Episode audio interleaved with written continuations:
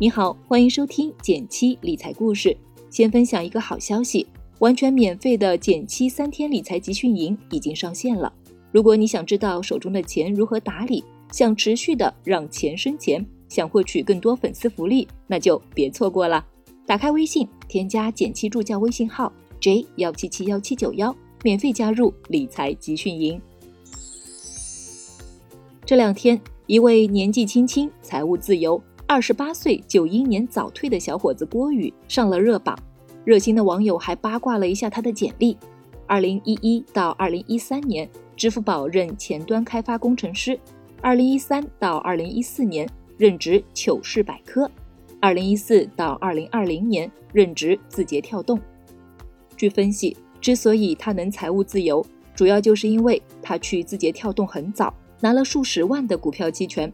随着头条风生水起，这些期权也水涨船高，目前价值过亿。这样的经历大家都挺羡慕，但羡慕过后，很多人也会说，这事儿的确可遇不可求，普通人也没法复制。所以，普通人想要早点退休，真的是天方夜谭吗？想实现比较自由的财务状态，有两种人挺典型的，一种时运天赋型，郭宇就是代表。另一种经济实用型实现的过程就朴实不少了，而经济实用型，我们去年就聊过一个相关话题，说是美国有批年轻人已经在四十岁前就不再为钱工作，甚至提前退休了。他们甚至搞了一个 “file” 运动，意思是财务独立、提早退休。他们主张先存钱后享受的生活方式，通过极简生活，在年轻时快速积累财富。存够一年生活费的二十五倍，然后靠百分之四的理财收益率生活。其实经济实用型的退休思路还是挺接地气的。说个身边的真实案例：三十六岁，在某二线城市，在职场上打拼了十二年时，大概是两年前吧，过上了不为工资活的生活。毕业十几年，他主要从事的是广告公关的工作，在职场上的努力和人脉积累。让他在这个领域发展的还不错，工作也给了他比较不错的回报。在他离职前，他的年薪加年终奖大概在二十五万左右，在二线城市算得上是中等偏上的水平。加上每年能接一到两万的私活儿，拿他自己的话来说，终于能在本命年前就换了种活法。他也给自己算了笔账，过去十二年他的年储蓄率能在百分之五十以上。七年前就挤出了三十万首付款，目前结余一百三十万左右的资金。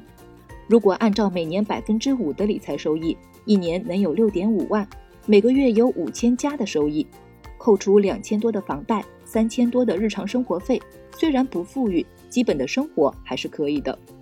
作为一个五岁孩子的妈妈，我也很纳闷儿，难道她不焦虑吗？她和我说了两个点，一来。孩子的教育费，他也不会刻意省，但主要是走公立路线加孩子真感兴趣的补习费用。他和先生的教育理念比较相似，对教育金也有基本的规划。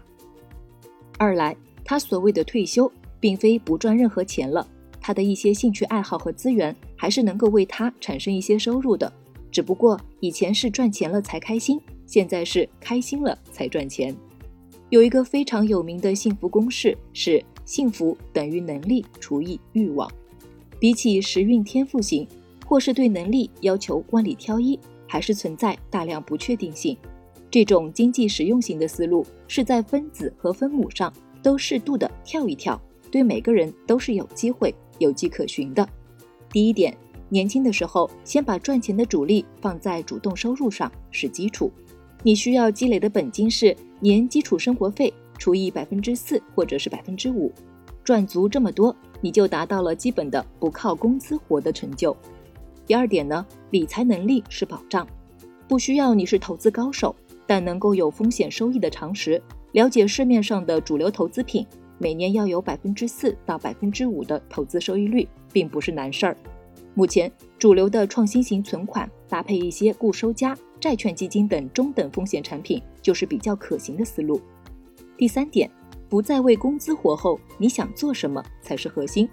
其实这一点才是终极拷问。郭宇一直以来就热爱旅行，他的下一站就走向了相关的方向，边行走边记录。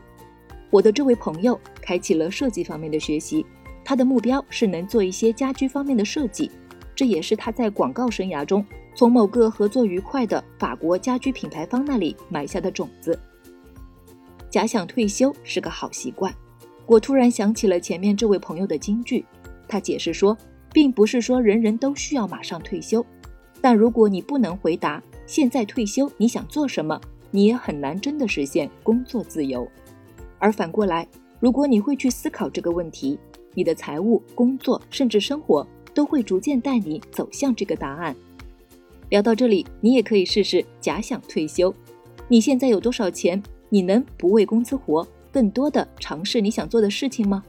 欢迎在评论区点赞留言和我分享，我会看哦。最后再提醒一下，记得打开微信，添加减七助教微信号。J 幺七七幺七九幺，免费加入理财集训营。